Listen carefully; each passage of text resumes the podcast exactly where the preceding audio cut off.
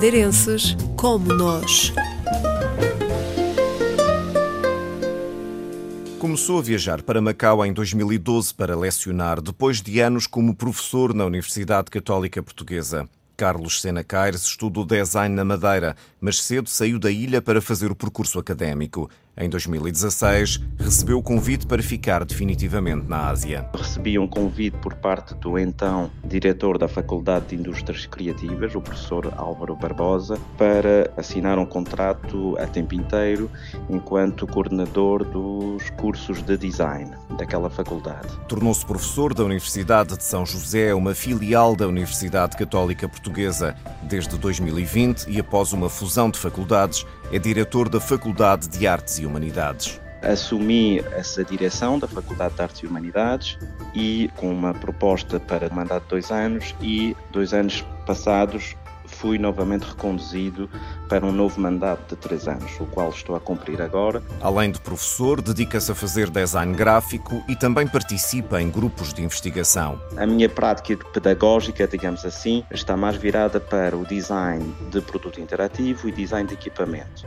Depois, do ponto de vista profissional e individual, tenho feito muito trabalho de design gráfico, tanto para a Universidade de São José, para qualquer evento que, que seja necessário, tenho colaborado nessa essa função, como também para outras oportunidades que possam surgir, alguns concursos. Tenho participado em muitos júris de design gráfico e de comunicação em Macau. Nas linhas de investigação que persegue, este designer de São Jorge tem uma preocupação especial com a inteligência artificial sobretudo a capacidade de criar imagens a partir de texto. A questão de permitir que um aluno, por exemplo, ao escrever um texto, lhe surja uma imagem de um objeto ou de um produto de design já acabada, levanta questões éticas, levanta questões eh, de cópia, de plágio e de facilitação dos resultados que eh, temos que ter em atenção, digamos assim, do ponto de vista pedagógico, do ponto de vista metodológico, do ponto de vista didático, dentro da universidade, para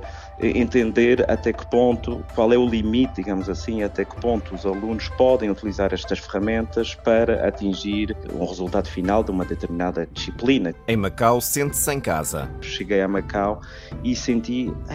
Isto parece o Funchal, eh, tanto do ponto de vista do clima, eh, aquela atmosfera quente, quase aquele capacete que se costuma falar aí no Funchal, tanto do ponto de vista da vegetação, os jacarandás, as palmeiras e também do ponto de vista arquitetónico.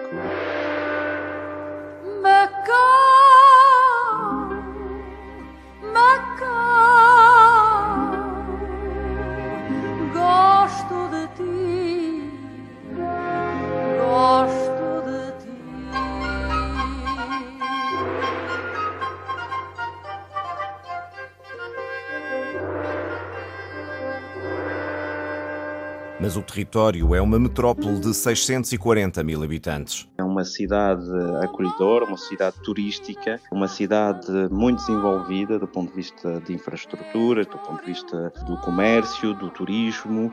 É uma cidade casino, digamos assim. Eh, a maior parte do turismo que encontramos em Macau é turismo para o jogo, mas também é uma cidade que tem muito turismo cultural, que preserva as raízes culturais, arquitetónicas, patrimoniais de, de, Portugal.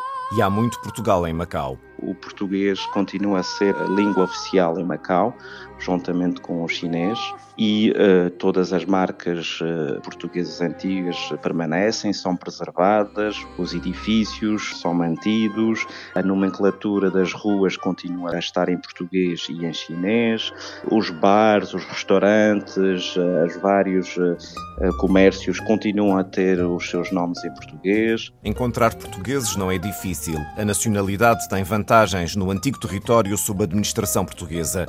Isso abre a porta a oportunidades de trabalho. Aconselho Macau, sim, obviamente, até porque O facto de estar tão distante de Portugal eh, pode parecer uma desvantagem, mas também permite-nos ter um olhar sobre o continente europeu do ponto de vista da Ásia e, portanto, isso também é muito interessante.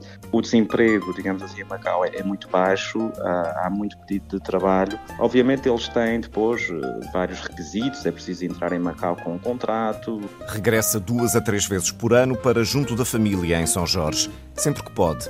E é através dos familiares que vai sabendo muito do que se passa na Madeira e não hesita em eleger o que lhe faz falta. O silêncio que encontrava em São Jorge. Mas para além disso, claro, o clima eh, da Madeira, a beleza natural da ilha, as pessoas, a alegria das pessoas, eh, as inúmeras festas eh, que existem, sobretudo agora na altura das férias, nestes meses de verão. Durante o resto do ano há sempre os jacarandás e as palmeiras e a atmosfera de Macau que o fazem sentir-se em casa.